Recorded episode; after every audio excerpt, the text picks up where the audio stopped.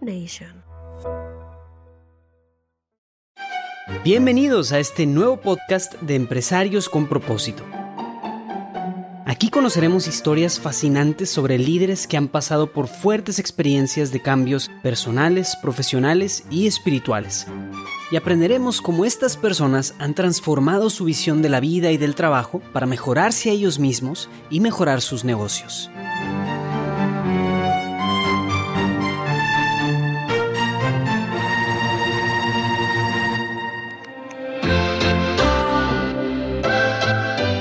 Bienvenidos a un episodio más de Empresarios con Propósito, el podcast en el que el empresario Jesús Julio Bayona y un servidor Armando del Bosque recibimos a otros empresarios His Way Work para compartir sus experiencias de vida como empresarios y como personas de fe. El día de hoy tenemos el honor de recibir a Zacarías Dieck Vega, dueño, fundador y coordinador general de SDI, Soporte Dinámico Industrial. Bienvenido, Zach. Gracias y felicidades por el programa. Hola Zacarías, ¿cómo estás? Un gustazo tenerte aquí, de verdad, un placer. Muchísimas gracias por tu tiempo hoy. Cuéntanos un poquito, primero que todo, ¿quién es Zacarías Dieck? Sí, muchas gracias eh, Julio y Armando por la invitación. Bueno, Zacarías Dieck es padre de familia, eh, felizmente casado, bendecido y bueno, pues empresario, pero pues ese es Zacarías Dieck, hijo de Dios. Ahora cuéntanos acerca de SDI. ¿A qué se dedica SDI? Bueno, mira, SDI nace en el 2006.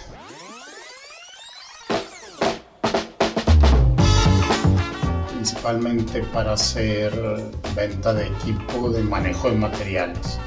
A lo largo de los años nos hemos ido evolucionando y realmente ahorita lo que viene siendo es un Automation Solution Provider, ¿no? donde tenemos tres unidades de negocio y nos dedicamos a optimizar flujos de trabajo, tanto operativos en la, en la planta y la otra es la distribución de equipo de control industrial, de automatización y manejo de materiales. Y ahí lo que hacemos es facilitarle la vida y hacer más accesible la automatización pues, para un, muchos clientes integradores de sistemas ellos en sí mismos. Tú dijiste, empezamos como una compañía y hoy por hoy somos tres unidades de negocio. Algo que, que suele pasar muchas veces en empresas cuando van progresando y van, y van, van madurando pero esas decisiones empiezan a volverse un poco complicadas porque ya no sabe uno si maneja todo una misma empresa y diferentes tipos de negocios en la misma o si es que tengo que salir a crear otra empresa o cómo es que se hace esto, cómo hago que mi gente no pierda el foco, cómo mido también, ¿no? Cómo mido financieramente cada uno porque la medida que yo voy sumando otra unidad de negocio, pues es una forma de, de operar distinta. Para mí en particular ha sido el, el reto más grande, es cómo mantengo lo que sabía que venía midiendo y ahorita le subo otra unidad de negocio, ahora se me va a descuadrar todo porque ya no va a ser muy fácil verlo. Era un poco mi experiencia y creo que pasa uno por esa época de qué hago. Mantengo una empresa, creo otra empresa, creo unidad de negocios. Cuéntanos un poquito y guíanos en cómo ha sido este proceso de ir sumando unidades de negocio a tu compañía y cómo hoy por hoy lo has podido manejar. Y dinos cuál es la buena práctica para hacerlo bien hecho. La verdad es que ha habido muchos aprendizajes y definitivamente lo hicimos muy mal. Y ahí vamos mejorándolo con el paso del tiempo, como todo, todo es una evolución. Pero mira, desde que nacimos siempre teníamos como dos ramas y las teníamos divididas por tipo de producto. Una era la distribución de equipo de automatización y control, que esa era, yo tenía un negocio con otro socio y esa era la parte que manejaba con él y al mismo tiempo era yo representante de ventas de una empresa de manejo de materiales. Y cuando me separó de mi socio, junté las dos en lo que es SDI, manteniendo una esencia separada. Realmente la parte de manejo de materiales la manejaba mi hermano, quien es socio ahorita de la empresa. Entonces siempre fueron como dos manejadas por el tipo de producto y categoría separada. Entonces, ¿Qué viene sucediendo? Y aquí es un poco esto de los seven year cycles. Eh, si te fijas, ya mencioné, me separo, ahí hay un proceso de, de, tener empresa y al mismo tiempo ser representante de ventas. Y a partir del 2014, y por gracia y obra de Dios, empiezan a, a llegar ciertos proyectos bastante grandes de transportadores y manejo de materiales, en los cuales pues empezamos a manejar David y yo y una persona más como project manager. Bueno, esa unidad empezó a crecer mucho, a raíz que el 2016-17 pues ya era casi el 40% del negocio y empezamos a hacer una estructura.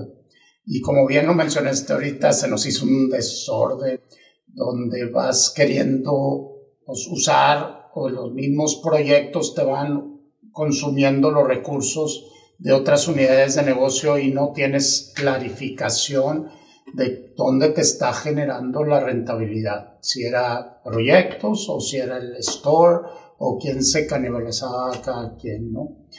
Entonces, del 2014 al 2021, la parte de proyectos fue muy fuerte y se nos cayó todo el tema de distribución. Y ahorita, a partir del año pasado, hemos venido ya reestructurando y haciendo así lo que le llamamos los Value Stream Maps de cada unidad de negocio, esperando ahora sí que del 2021 al 2028 o sea, todo un éxito, cada una de las tres unidades de negocio claramente definidas con su propósito claro, su misión, su propuesta de valor al cliente y definitivamente la estructura interna apoyado con un SDI robusto en el back office, todo el tema de administración, el área de desarrollo, organización y misión y en todo el área de sistemas.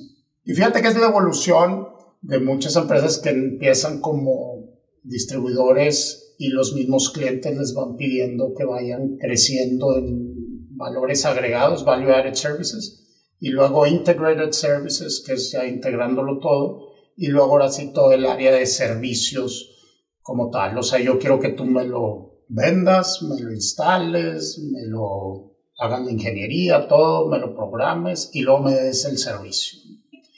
Y, y bueno, eso ya cada vez hemos sido más integrados sin perder la parte de distribución hacia ayudar a otras empresas, a, a integradores que puedan también ser muy buenos integradores. ¿Y qué sigue? Ah, qué buena pregunta. Fíjate, aquí les voy a contar esta historia. Estaba yo en una hora eucarística y salí y no sé por qué se me vino a la mente el número 72, a lo mejor era el Evangelio que acabamos de leer ahí. Y tengo una muy buena amiga, también está poseída por Dios, yo digo. Este, y entonces le hablé, ella da clases de Biblia, le digo, oye, ¿qué significa el 72 en la Biblia? ¿no? Y me dice, oye, el 7 es perfección y el 10 es plenitud. Y eso habla de que Dios también quiere que llegues a todo el mundo. Eran las 12 tribus y, y que vayan llegando. Y luego le digo, ¿y el dos en dos qué significa? Me dice, pues el dos es, complemento. O sea, Dios nunca manda a nadie en solo. Y de hecho, fíjate, algún, aquí un paréntesis, eh, escuché todos los podcasts que, que han hecho, la verdad es que felicidades, muy buenos. Y si te fijas en cada uno, algo que noté es que todos fueron invitados por alguien más. ¿sí? O sea, siempre hay alguien que, te enseña, que te orienta, que, que, te da. Y todos mencionaron algo de, del otro. La verdad es que así es. O sea, Dios, Dios te va poniendo con quién y, y los medios para que a través de las mismas personas lo puedas llegar a conocer. Y caí en cuenta de que lo que Dios quiere a través de SDI es pues extender su reino, ¿no? O sea, a final de cuentas para eso estamos eh, también como en la búsqueda a través de His Word del valor eterno. Y yo decía, oye, pero ¿cómo si somos una empresa de distribución y lo que quieres es meter menos gente? O sea, entre más eficiente eres, pues también buscas esa rentabilidad. Entonces yo dije, bueno, y entonces a través de eso, ¿cómo vamos a llegar a más? A través de los productos que vendemos hacia los integradores ayudándolos y robusteciendo sus empresas también con experiencias, siendo nosotros mismos un integrador como ejemplo, para que ellos puedan aprender de nosotros.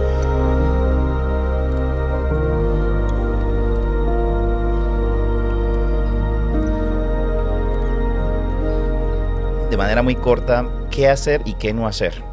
en el proceso de desarrollo de nuevas unidades de negocio dentro de una empresa? Mira, yo creo que un punto muy claro es cuál es la propuesta de valor al mercado y qué necesitas de gente dedicada a eso y asignar claramente las responsabilidades y no subsidiar. Esto es la parte de no hacer, donde, ah, tengo la persona de store y, la pasas a, servicios. ¿Qué si tienes que hacer que no hicimos nosotros? Un alto, y hazte para atrás, ver la foto y decir qué requiero para esa nueva unidad de negocio. Acá fue todo muy rápido, entonces empieza a aventar. Y las cosas que son común, dejar muy claro qué, qué es eso y qué costos implica hacer eso. De pronto no todo ha sido fácil. Cuéntanos esa experiencia, algunos le llamamos conversión, al otro le llevamos, no sé, cada uno le tenemos un, el llamado. ¿En qué momento es ese punto de quiebre en la empresa para que empieces a hacer las cosas de una manera distinta?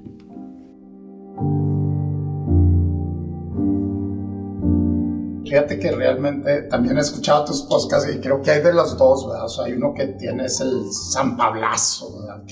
este, y otros que hemos ido más por una línea de una búsqueda, ¿no? Digo, yo, yo realmente vengo por esta otra. Es una empresa de Dios, yo digo que siempre ha estado consagrada de alguna manera, Dios siempre nos ha bendecido. Entonces no te puedo decir como que hay un punto de quiebre en cuanto se cambiaron, creo que la esencia siempre ha estado.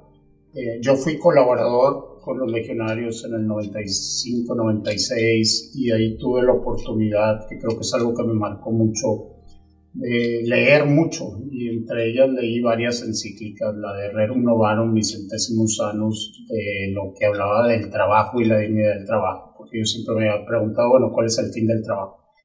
Lo que yo creo que, que marcó un poquito fue el 2018 en varios sucesos que me ayudaron a poder hacer que esto se declarara. O sea, sabes que esta es una empresa de Dios, ¿sí? Y esto es lo que queremos. A lo mejor la gente ya sabía que sacarías, pero a lo mejor sacarías el, fuera de la empresa, pero la empresa pues no habla de Dios o habla de repente o quiere rezar, pero sin declararlo. Entonces yo creo que el 2018, vamos a decir que marcaron dos eventos. Uno, mi papá tuvo cáncer todo el 17, falleció en abril del 2018 y estoy seguro que él pues, intervino mucho para que se desfogaran varias cosas. Y otra que me topé a Poncho González saliendo de misa precisamente el 10 de mayo. O sea, hay cosas que te quedan marcadas. Y me dijo, ya hablale a Armando. Ya me había dicho hace un año, yo no le había hablado a Armando.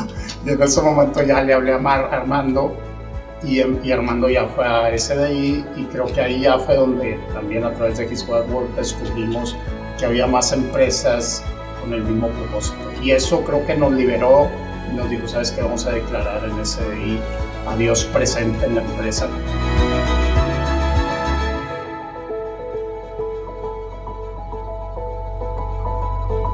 Muchas gracias. Para que no conozcan a, Alfonso González, que algún día esperamos tenerlo por acá, un gran apóstol y patrocinador de este gran movimiento de traer a Dios en la empresa en, México, al cual muchas otras empresas le debemos, le debemos bastante. Vamos a hacer la pregunta obligada. El podcast se llama Empresarios con propósito. ¿Cuál es el propósito de SDI? Es ayudar a las personas a ser la mejor versión de sí mismas tomadas de la mano de Dios a lo mejor está muy hacia el interior, ¿no? Pero ya aquí ya con esto que les platiqué hace rato, el propósito es cómo ayudamos también a las empresas a hacer su mejor versión tomadas de la mano de Dios. Obviamente están con personas y, y es algo que SDI siempre ha tenido muy presente, que nosotros trabajamos de persona a persona. O sea, no importa el tamaño de cliente que te hable, te está hablando una persona que tiene una necesidad y tenemos que escuchar a esa persona.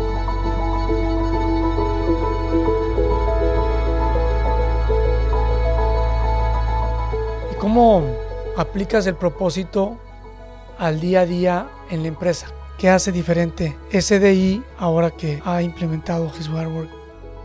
Digo, como te dije, una de las cosas fue declarar, o sea, declarar abiertamente que Dios está presente y hacerlo ya sin tabujos o algo, el tema de la oración, las misas, eh, el estar últimamente constantemente cuestionándonos, una, cuál es la voluntad de Dios en la empresa y número dos, cómo está Dios en los procesos a través del orden, del cuidado de, de, la persona y de nuestros clientes.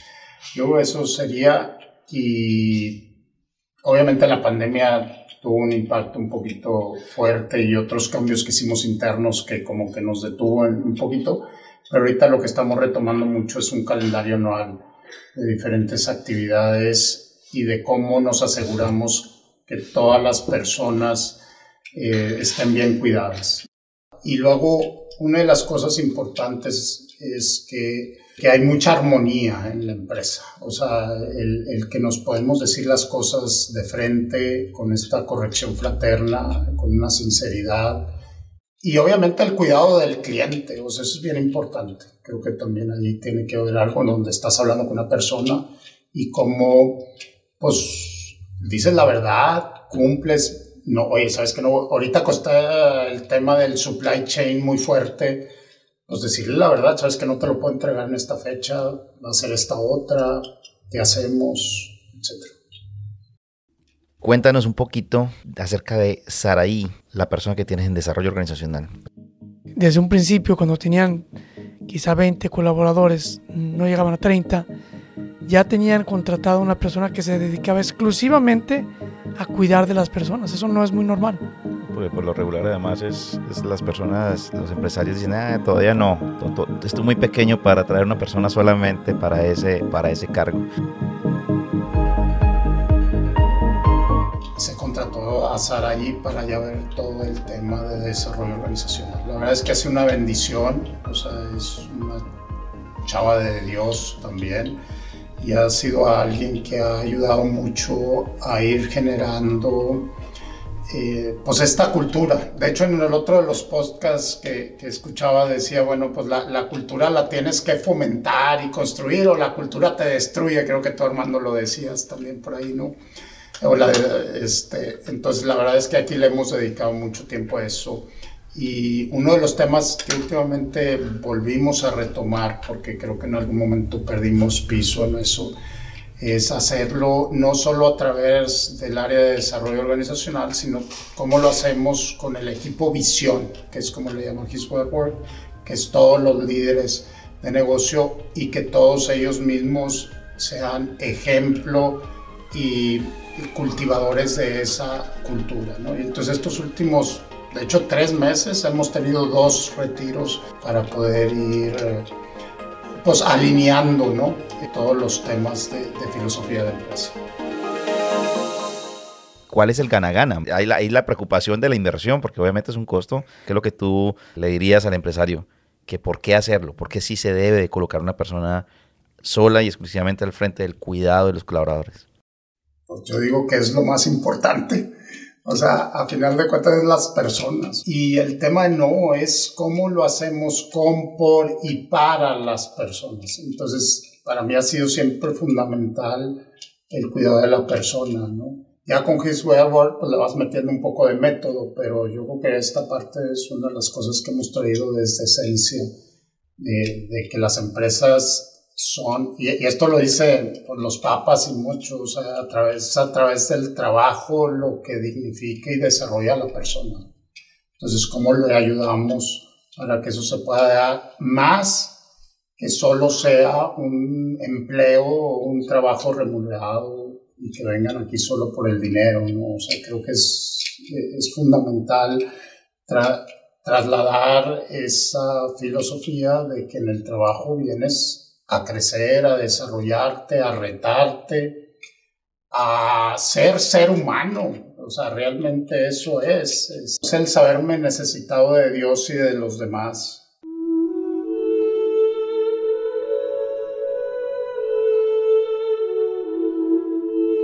y que de nada me sirve mi excelencia si no sé reconocer mi inocencia y al mismo tiempo reconocer en el otro que aunque veo su indigencia, necesito de su excelencia. O sea, hay mucho de, cómo lograr que la persona pueda crecer. Y creo que de ahí viene todo este tema de ayudar a las personas a ser su mejor versión, tomadas de la mano de Dios, que no significa más que otra cosa de ser humano, o sea, de que desarrolle su creatividad y su potencial de relacionarse con el otro, dándose al otro.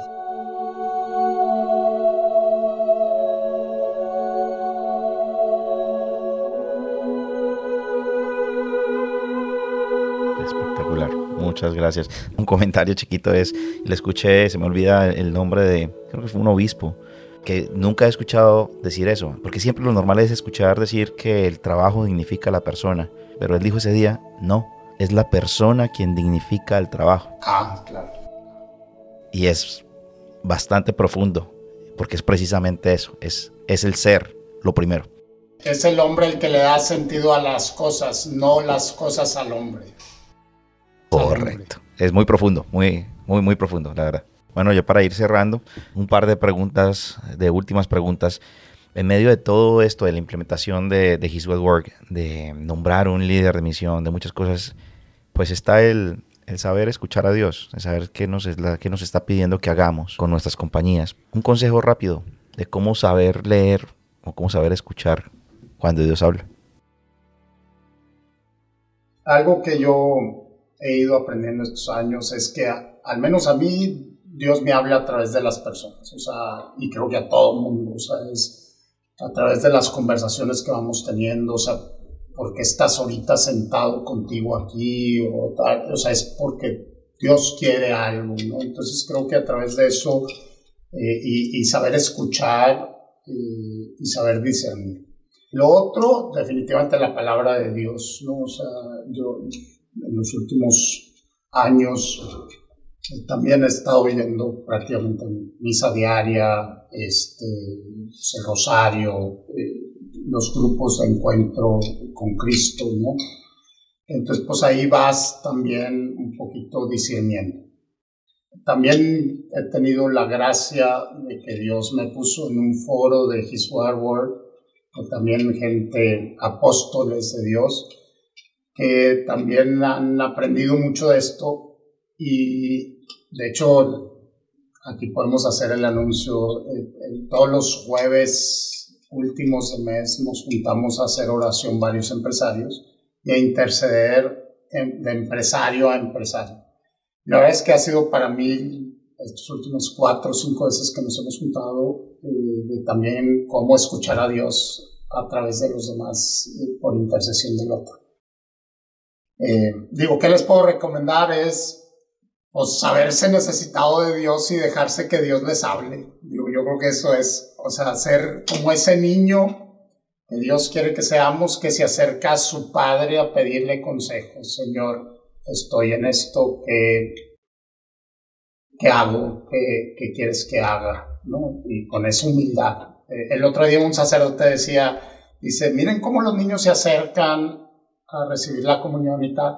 Y pareciera que los adultos ante cierta situación nos alejamos de Dios en vez de acercarnos hacia Él como su hijo necesitado. Yo creo que va por ahí.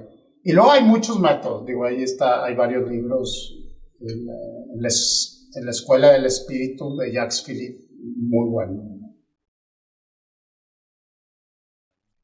Eso, te, esa iba a ser mi, siguiente pregunta, porque hablamos de, un par de libros que, mencionabas que eran muy interesantes quería que los compartieras con la audiencia. Nos recomendarás un par de libros que te han servido en todo este proceso. Sí, digo, en la Escuela del Espíritu y el otro es un taller de discernimiento de, un jesuita, de, José Luis Serra. Algo bien claro y, y que creo que a veces causa mucha confusión es también en este proceso es Dios nunca te va a pedir algo que vaya en contra de la vocación que ya te dio. ¿sí? O sea, si tú eres un padre de familia casado, hay que tener mucho cuidado porque de repente te empiezan a llegar cosas de muchos apostolados o cosas, hey, alto, o sea, mi prioridad es mi familia, ¿no? Entonces tienes que saber decir que no, porque de repente te llegan muchas cosas. Y el otro tema bien importante es que vas recibiendo más gracias y cada vez vas aprendiendo entre más agradezcas.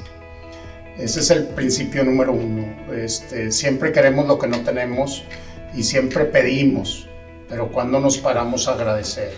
Y entre más uno va agradeciendo, ya sean cosas positivas o cosas eh, que nos van pasando, una enfermedad, alguna situación en el negocio, y, y saber aprovechar, o sea, cuál aprendizaje quiere Dios que saques de eso y agradecerlo, van multiplicándose las gracias y las bendiciones.